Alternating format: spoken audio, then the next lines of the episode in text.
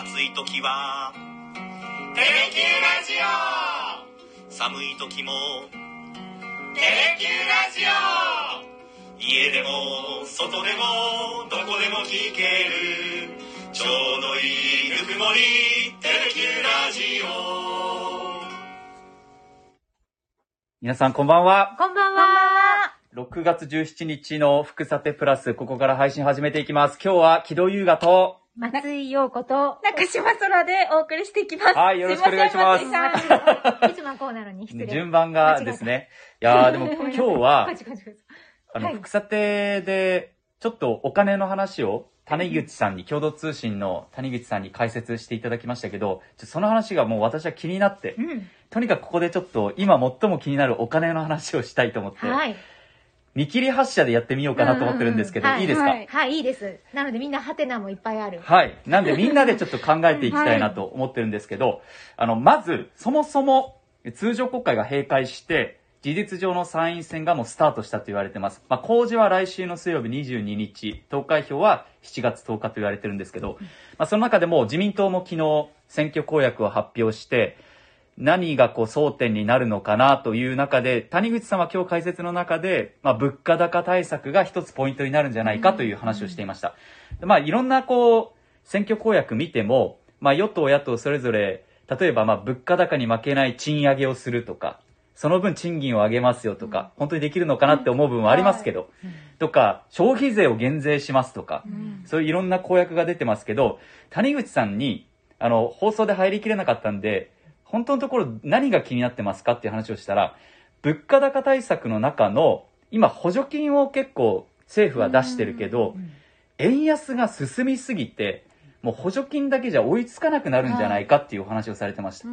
で、その円安について谷口さんがもうとにかく熱弁されてて、その熱が僕に伝播して、僕もちょっと円安が気になってきて、で、ちょっと話を、松井さんもね、ちょっと金融の取材結構長くされた経験もあるのでうんはい、話をしたいなと。で、はいそらちゃんもお金は大好きなので、うんはい。大好き。お金大好き。なのでちょっと話していきたいなと思うんですけど、まああの、えっと、最近で言うと1ドル135円台につけることもありましたし、えっと、さっき見ると5時台、夕方5時台で134円中盤ぐらいうん。40銭とかそれぐらいで推移してましたけど、これがその、谷口さんは、もうあの、このまま円安の方向しばらく変わらないんじゃないかなっておっしゃってたんですよ。う。うんんで、なんでですかっていう話をしたら、今日あの、日銀の金融政策決定会合、昨日と今日開かれて、16、17日に。はい。、で、大規模緩和を継続しますとうん。いうことを改めてもう、今までと何も変わってないよってことですよね。はい。で、その中で、会見、さっき黒田総裁が会見して、最近の急激な円安は経済にとってマイナスだと。うん。はただ、為替をターゲットに政策を運営することはないと。あはだから変えないってことですか？これ松井さ。うんんねあの、変えてないですもんね。はい。何か新たな政策を打ち出してないってことですよね。うんうんうんうん心配してるよっていうにとどめてってることですよね。要はそういうことですよね。うん。この今の円安の状況は心配だよっていうことだと思うんですけど、そのメッセージは発したけど、うん。具体的な政策は変えないよと。で、今日本はマイナス金利なわけじゃないですか。はい。で、アメリカはもう、うん。昨日でしたっけ、ね。利上げをさらに発表してうん0.75%でしたっけ、上げるみたいな話になってて、はい。でさっき調べたら、アメリカのその、住宅ローンの30年の固定が、もうはい5.8%とかになるみたいな話があって、なるほどね。5.8%って、うんうんうんうん。こんなことあるんですね。か過去どうなんですか？いや、過去はわかんないですけど、うんうんうんただ、あれですよね、その、日本はマイナス金利で、うんアメリカは、まあ、金利が上がってる。アメリカだけじゃなくて、マイナス金利だったスイスも15年ぶりに利上げするとか言って、まあ、ヨーロッパの方もそういう動きになってきて、うんじゃあもう、利上げする、うん。利益、あの、利率が高い方、金利が高い方をみんな持つので、結果、円の、え、価値がちょっと下がっていく、円安に触れてるっていう状況。っていうことでいいですか？とそうですよね、うん。だから私たちももしお金をどこかに預けるってなったら、うん。それは利率がいいところに。ね預けるから。ですよね。だから日本円で持ってるよりも外貨に変えて持っとこうって思ったら、それだけもう利子が入るってこってことは、と、うん。まあ、ドル円で言うと、うんドルを買ってそうそう円は売りましょうと、うん。円を離します、うんそっか、円安のとが進むんだったら、今のうちにドルにしておいた方が、利率の高い方にお金を移してそうそう、ますもんね。これから例えばじゃあ1ドル仮に140円になったら、はい今も手放してうん。ドルを持ってたらそのドルの価値が上がるから、んですよね。うん。うん。っていうことで円安が続いていると、うんうんうん。じゃあでも日本にとってどうなのかっていうともちろんその輸出する時はメリットは円安は大きいんだけど、輸入するってなった時にどうしてもコストが上がってしまうと。円の価値が下がってるんで。っうんうん。ていうことですよね。うん。うんで実際あの貿易もかなり赤字になってて貿易赤字にもなってて、うんうん。このまんまで本当にいいのかなって僕は思ってしまうんですけど松井さんはあの 金融の取材もされてきていやいやいや。どう思います？いやなんか円安っていうと、うん。こうあ今日は日経平均とかが上がるな、みたいな私はえイメージで円安だと上がるんですか？円安だと、へーあのまあ、ニューヨーク市場と、まあ、円円安に触れることで輸入が強いからはい。だから、まあ、そういう大大手の株が買われて、うん。外国からね、はい。うん。外国の人たちの投資家が多いので、はいまあ、そうやって日本の輸出のものをこう買う人が多くなるから日経平均全体を押し上げる。例えば自動車とかってことですか？そうですね。トヨタとか。はい。そうそうなるっていうイほどなるほどメージがあったから、はい。円安っていうともうなんかにに株価も上がるみたいな。なるほど。日経平均も上がっていく。そう。それが今はもう上がってないですよね。えーもうすごい下がってます、2万5千円台。ですよね。だからなんで？ねだからねちょっと本当専門家一人を聞きたいですよね。不思議ですよね。セオリーとは逆を言ってるね、いやだからセオリーがそそうなのかどうかはわからないけどそもそも。そうそうそう。言われてたけど。そうそうそうそう。そういうふうに思ってたけど、もう今やもう乱高下していて、うん。そういうそんな単純なことじゃないんだなっていう。そうですね、そうなんかあの谷口さんもおっしゃってたのが、物の値段って変わるのにやっぱり時間がかかる、うんあ今回さあの今年に入ってねそらちゃんがこの前帝国データバンクのあのデータで調査で、はい。あーもう今年に入って1万品目以上上がるみたいな話をしてたけど、その物の値段って、じゃあ来月上げますよとかうんうんいうふうに変わるけど、はい。為替は1分で変わるか確からに。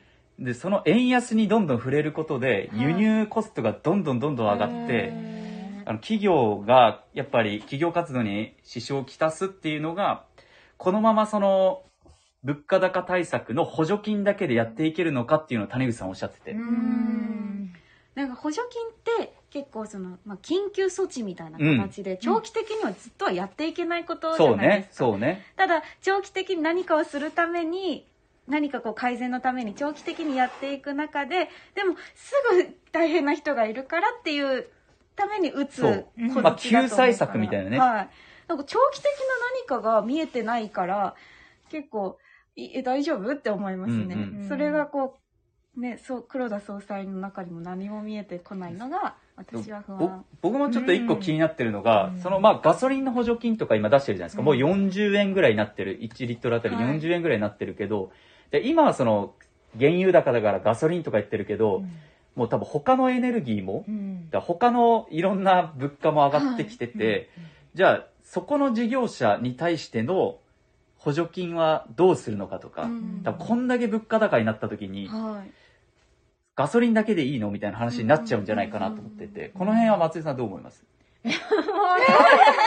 僕はなんかの答え求められていやますよ僕はなんかそう思うんですよね。そのままじゃ良くないんじゃないかなと思うんですよねね。本当どうなるんだろうそう。だから、だから、だから谷口さんは多うんう分、あの、このまま円安ではいけないんじゃないかなって言ってて。利上げした方がいいってことですか？いや、でもそれが、その結局、谷口さんも難しいなって言ってたのが、利上げすると、今もう、経済が多分疲弊しちゃう。はい消費が落ち込んでしまう。んわかりやすく言うと、谷口さんに言われたのが、私が去年家買ったので、はい住宅ローンの申請をしましたと。うん。で、その時の金利、はい。じゃあ変動で買ったんですよ。変動で金利を買ったんですけど、うん。今利上げするってなると、私からしては困る。固定にしとけばよかった。そう。固定にしとけばよかったって。うん。いや、でも、僕は今日放送、福さての前に放送、まあ、夕刊を見るじゃないですか、はい。全紙。それで、日経にそれが書いてあったんです。はいアメリカがあー30年固定が5.8%で見て、まあ、そこれはないでしょうと思ったけど、日本は。はい。ただ、ちょっと戦々恐々というか、うん。だから本番前にずっと、なんか銀行変えようかな。1.7、そう。1.0ってずっと計算してて、まあ大きい何言ってるんだろう、ずっと。そうそうそう。でも住宅ローンだけじゃなくて、うん。車のローンもそうですよね。だからローンを組んでる人たちって多分多いし、うん。マイナス金利の恩恵で、うん。そこら辺はね、あの、お金をこうたくさん出して、はい。みんなに消費してもらうっていう、んいうことが今までだったと思うんですけど、これだけ利上げが続いてて、はい。各国、世界各国で。うん日本はまだね、大胆金融緩和をずっとはい続けると言ってるんで、マイナス金利でいくって言ってるんで、だから複雑なんですよ。うんそうですね。確かに。あの、住宅ローンは上げないでって思うけど、うんしかもまだ始まったばかりのローンだからってそういう。。ただ円安、うんまあ円安だけじゃないけど、はい物価高の要因は。ただ円安が進むことによって、結局自分に跳ね返ってきてるわけじゃん。それぞれみんなの家庭にはい。物価高っていう波が押し寄せてて、なんか複雑なんで、この話をしたかったんですよ、今日。ど、どっちが、どっちなんでしょうね。その、住宅ローンがうん。見え、ちょっと利上げしても、はい。その物価が落ち着いた方が、うん。木戸さんにとっては、いや、私だけじゃないですよ。私は一例で出し木戸さんにとっては、木戸さんにとですね。いや、一例で出したんですけど、一長一短かもしれないけど、額で考えたら、額で考えたらどそうで、額で考えたらどうなんでしょうね。ねえ知りたいですね。ねえ。そういうことを言ってもらったら、そうか、じゃあ、いや、やっぱ実感としてあるじゃないですか。そういうね、お金の話っては、いすごくもうこんだけね、いろんなものが上がってて、で、。さらに金利も上がると僕はきついなって思うんですよ。うん確かに。でも円安にこれ以上触れるのは嫌だなっていうう。んだから円安と金利って、ちょっと反比例というかうん、逆の動きになるんで、さっきの話から言うとね。はいだから難しいなと思って。で、あの、福さてプラスで、福岡の未来ここからって言って、はいあの、アジア資産運用会社の、最大の資産運用会社の社長にも出てもらってますけど、岡澤さんにも。ただ、岡澤さんもやっぱり、円安が、うんもう、このままだとどんどんどんどん進んでいくんじゃないかってはい話もしていましたし、悪い円安って話もしてたんですこれはもう日本が本当にもう価値がなくな、はい。日本の価値がなくなってる、円の価値がなくなってる可能性もあるって言ってて、うん。有事の円って言われてきたのに、うん。国際情勢が不安定な時に、うん。有事の円としてね、昨日有事の金って言って金がね、今高値だっていう話をしたけど、いや、このまま行くと本当に僕はどうなるんだろうって思うんですよ、松井さん。いやいや、そうですね。ね自分の資産を守るために賢く、さらに、そどこにお金を移すか。そうはいで、それで、あの、もうちょっと喋っていいですか？生き生きしてる。で、あの、うん福岡の未来ここからで岡澤社長と相談して、うんじゃあ自分は何に投資しようかと思って、うんその、アメリカの株を、まあメインでエネルギー関係と、えー、半導体関係を買ったんですよ。はあ、はあはあ、で、エネルギー関係というのは、ウクライナ情勢で今ロシアからの輸出が減ってますと。はい。じゃあアメリカもエネルギー大国なんで、産出国なんで、アメリカのエネルギーに需要が集まるんじゃないかと思って、アメリカのエネルギー関連の株を買ったんです。で、あの、半導体は、まあ日本にも今度台湾大手の工場、TSMC の工場ができるように、もう、半導体不足が世界的に、で、これから IT もどんどん進んでいきます。はい。で、買ったんですよ。うんそしたら、エネルギーはその後やっぱ上がっていったんですよ。うん株が。うんで、半導体は下がっていったんですけど、はいまあ、いずれ。トータルではプラスになってたんですよ。うんただ、最近、うんアメリカの株が、軒並み下がってるんですよね。なるほど、なるほど。そうなんですね。はい。うん。いやなん、で？こんなに下がるんだっていうぐらい下がってて。いうんうんうん。なんでですか？や、それは、一応なんかいろんなデータを見ると、はい。インフレ、アメリカは、インフレが進んでて、はい。もう物価がどんどん上がってて、で、その、インフレで、こう、あの、景気が後退することを懸念して、なんか株が売られてるみたいな話もあったんですけど、売りが多い。そうそう。う。ん。いや、でもまだ上がるのかなとか。う。ん。だから今、もちろんその銀行口座に入れておくことも一つ手だと思うんですけど、うん。岸田総理も、あの、岸田総裁もうん、貯蓄から投資へって言ってるじゃないですか。はい。だから投資もやっぱり、私は3年前の2019年の参議院選挙の時に、老後資金2000万円問題がは争点になって、うん。で、それをきっかけにやっぱり投資はちゃんと勉強しないといけないなと思って、うんなんとなく勉強してきたんですけど、うん。ここに来て本当にちょっとこれだけ円安が進むと、やっぱりニュースをお伝えする中でもうちょっとこう考えないといけないなと思うようになったんですよ。うんで、今すごく困ってるっていう。いろいろ下がってるし、そう上が利率上がったらどうしようだしそうっていう。そうね。松井さんどこでうん出てしまうかとかね、やっぱりそうそのずっと同じ動きなわけはないから。そう。ねですよね。そうまあ、売売買だからですね。うんそうです、そうです。ね。うん。あ、でもコメントで、うん。エコーさんはいに自分も変動金利で住宅ローン借りてるので気持ちわかりまこ れはね、共感する。エコーさん？す。はい。あ、いや、本当うんエコーさん、多分、僕と今同じ気持ちだと思うんですよ。だから、うん。今日の、うん。昨日今日の日銀の金融政策決定会合で、うん。まあおそらく大規模緩和を継続するだろうと、はいマイナス金利継続するだろう、政策は変わらないだろうって言われていた。で、あの、私はうん、本当に変わらないのかなっていう。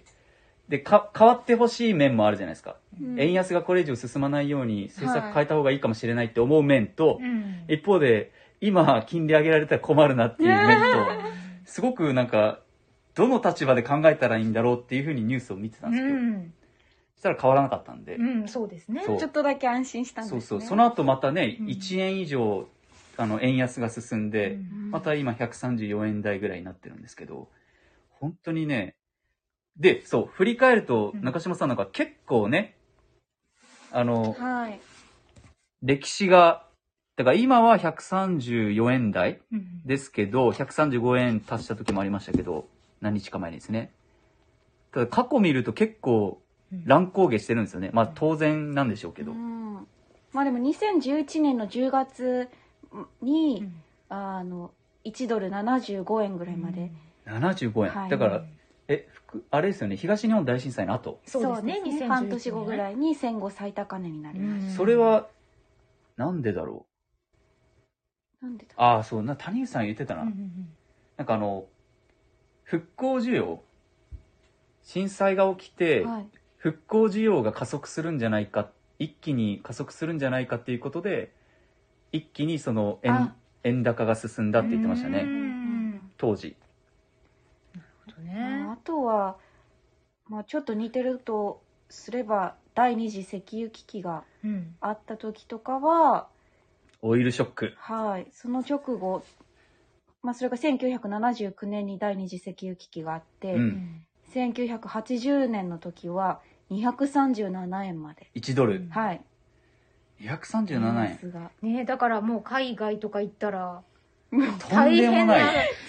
でも私がなんか大学生の時、今ぐらいだったような気がするんですよね。金利が？ああ、はい為替が？為替が、ええだからすごい130円台。120何円だったからあどうそう？なんか高かったいやよね、ぼ僕は、なんだろうね20 20そ、何円そうって、あ あれですね。うん。いや、ぼ、僕の時は、うん。あれですね、90円台とかでしたよね。学生の時。あなんかね、そういう感覚で覚えてますよね。だから、なんか、高い気がする。今円安が進んでるな。そうそうそうそうそう。で、ガソリンとかもなんか安かったんですよね。うん100円台とか90円台とかあって90円ね。台を見たことがあります。ねはい。でも今、もねう倍ぐらいだからね。そう、水より高い。うんそうなんですよ。ねだから、なんかこのまま行くと、どういう風になるんだろうって、え。このトークもですけど、このままね、そう。でもこれはどこに行き着くんでしょう固定金利に変えたらどうですか？そう。でも本当に、変えられるんですか？変えいやられますよね。、変え、そう、借り換ええっていうか、あ、切り替えできるんですよ。で、だから年内に変えるか、うんあの、エコーさんもね、本当にこう今、どうするかみたいな気持ちわかりますって言ってましたけど、で、固定に、みんながでも、もうすでにね、固定に変える人も増えてるんですけど、うんこれからだからまあ、住宅ローンだけじゃなくて、うん。いろんなローン皆さんあると思うんで、そこがこう、変動が減っていくのかなとかね、ちょっとね、気になりますね。そうですね。はい。賢く見ていかなきゃですそう。ね。本当に、あの、貯蓄してお金を守ってる気になっていたら、円の価格が、うん。そうもうあの、安くなっちゃって、100万円あった貯蓄が50万円の価値にしかなってない可能性があるからこそ、どこにお金を移すかっていうのは本当に自分の立場として考えんといかんあなっていやー思うよね。めちゃくちゃいいコメントですね。すごい。そう、岡澤さん、岡澤さんもそれ同じこと言ってて、結局銀行口座に眠らせてて、はい今、円の価値がどんどん下がってて、円安になってるから、このままだと、もしこのままね、円安がずっと続けば、ただ銀行口座に預けてる方がはい。円の価値が下がっていって、ね、あの、海外に行った時とかもそうですけど、はい。価値がどんどん減っ下がっていくんで、それだったら投資に回した方がいいかもっていう話もされてて、はい。確かにそこは難しいですね。うん。松井さんどうするんですか？いや、でもだから私は、はでもね、ちょっと見ているところは、そはい。の、どう、どうなんだろう。やっぱり、はい。あの、その本音を聞かせてくださいよ。半導体とかね、そういうなんか、はい。今後どうなっていくんだろうっていうところを、例えばはい。旅行業とかね、そうええ。いう日本の、日本国内だけを見てても、もういかんなと思わされる。それは思います。ね。僕もやっぱり成長企業っていうと、うんアメリカのね、まあ、もうガガーファーって言われてる企業もそうですけど、うんうん。ねえどこがじゃあ成長する企業なのかっていうのは、うん日本にいるけど、海外もフラットな目で見られますもんね。そうですね。で、やっぱそこで世界と日本を比べたときにう、んどうなるのかっていうところもあるからですね。松井さんはじゃあ海外も視野に、いやいや、そう、本当そう思いますよ。うんいろんなものに目を向けて、うん。ちゃんと自分で守っていかないと誰もねそうしてくれないからそれが家計防衛でもあるし。そうですね。勉強しないとですよ、ね。はい。木戸さんに教えてもいやいや、僕も全然僕もね、本当本読んでるんですけど、全然勉強できてなくて。やっぱなんかでも実感して分かることでしょうね。ありますね。言われても分かんないですよね。やっぱり岡澤さんとこのラジオやるようになってうん、岡澤さんとその株の話とかをして、うん実際にね、自分でちょっと商品買ってみたときに気になってみるからですね。うん。で、先を読みたくなるし。うんそれが、やっぱりね、中島さんも、うん。はい。今今は、今なんかポイント投資ぐらいです。ああ、そうそう、でも、そう。そういうのからってね。で、もポイント当時あるよね。はい。あれなんかすごいじ世の中の動きもなんとなくわかるし、自分に痛みが全くないので、ちょっと最初はそれから始めてみようかなと思って。でも、でも僕もやってますよ、あのポイント投資。楽天ポイントで、はい貯まったものをポイント投資で、あの、あーしょアメリカの商品とかも買ってますね。えーでもなんか単位がちっちゃいでしょ？単位はちっちゃいですね。ちっちゃいちっちゃい。くても多少はなんていうかえっと、うん、プラスマイナスはわかる。わから、うんまあだから勉強になるってことそうそうそう、勉強になるってことでですね。うんだからそこを踏まえて本格的にじゃあね、うんやるのかやらないのかとか。うんまあでもまあ勉強と思ってね。そうなんです。でも考えるきっかけとしてはやっぱりやってみて、実感として、あ、やった方がいいなとは思いましたね。うん。本当に。うんうんうんわかるだって世の中のね、世の中の動きがやっぱ気になるし。自分事としてね。そう、捉えられるから。うんそうじゃないとこんなあの総裁の言葉にね一喜一憂するっていう感覚はやっぱりないよね。あでも黒田総裁の発言は、うん。もうとにかく自分の住宅ローンが気になったっていうか、背景があるんですけど。ニュースを。近く感じるっていうことのそう。ですね。ですね。第一歩ですよねはい。なんかエコーさんから来てますよ。まあ、積み立て NISA を始めました。おー。いいですね。いいですね。そう、積み立て NISA もうね、ん。なんか今度また拡充するかもみたいな話もね、今政府で検討されてますけど、うんうんうんちょっとね、そういうふうはに、投資、貯蓄から投資へっていう流れもあるんで、はい。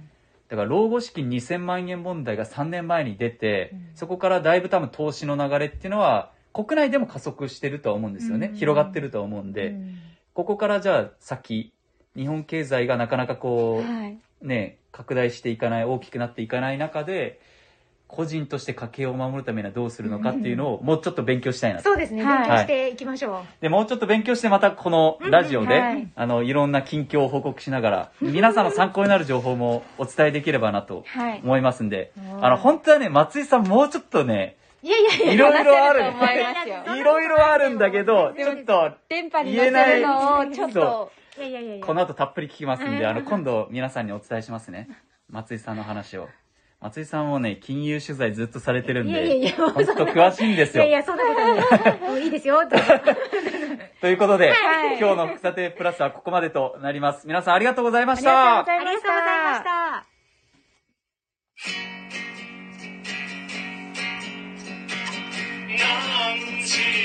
した